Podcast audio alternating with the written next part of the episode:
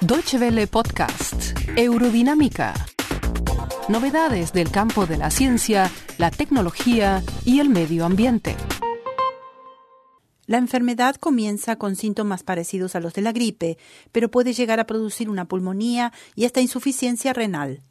El virus del síndrome respiratorio de Medio Oriente, o MERS, es uno de los llamados coronavirus, al igual que el virus del síndrome respiratorio agudo severo, o SARS, que apareció en China en 2002 y dejó cerca de 800 muertos.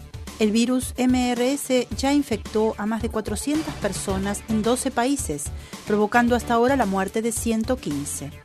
Según la Organización Mundial de la Salud, el virus MERS representa un peligro, como señaló el portavoz de esa organización a Deutsche Welle. La tasa de mortalidad es del 40%, es decir, que muchas personas mueren por el virus. Mientras no sepamos cómo se comporta el virus y cómo podemos controlarlo, sigue siendo una amenaza. Otros virus que pertenecen a este grupo solo producen enfermedades leves de las vías respiratorias. El virus MERS se conoce desde hace dos años, explica Udo Buchholz del Instituto Robert Koch.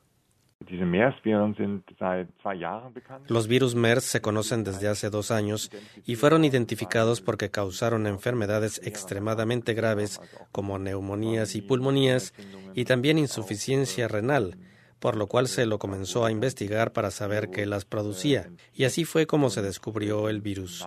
Entonces se desarrollaron paneles de prueba para poder identificar al virus también en casos sucesivos.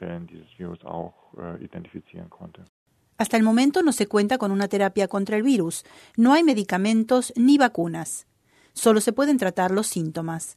Los expertos están de acuerdo en que la mejor medida de prevención es la higiene, ya que el virus se transmite por gotas, a través de estornudos o tos. El virus también puede sobrevivir durante un tiempo sobre una superficie. Y si las medidas profilácticas para evitar una infección no son correctas, el virus puede contagiarse al tocar la superficie y luego el rostro, por ejemplo. Hay dos factores importantes para evaluar el grado de infecciosidad del virus, explica Udo Buchholz.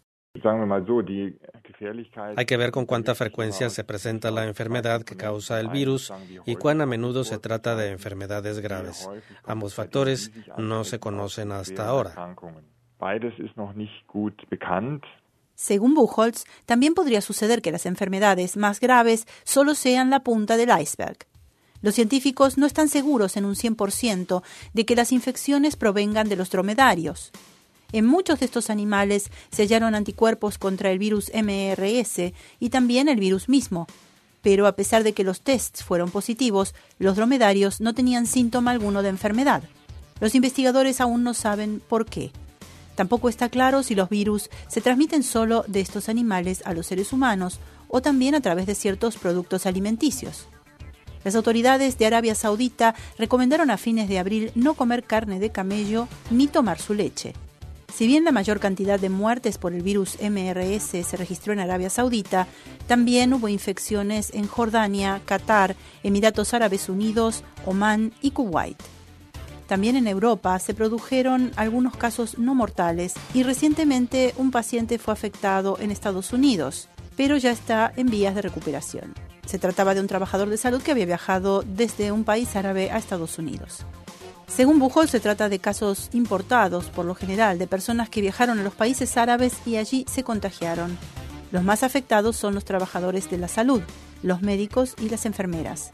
Según la Organización Mundial de la Salud, 60 de los 100 casos secundarios, es decir, transmitidos de seres humanos a otros seres humanos, se dan en el área médica y en los familiares de los profesionales de la medicina y la enfermería.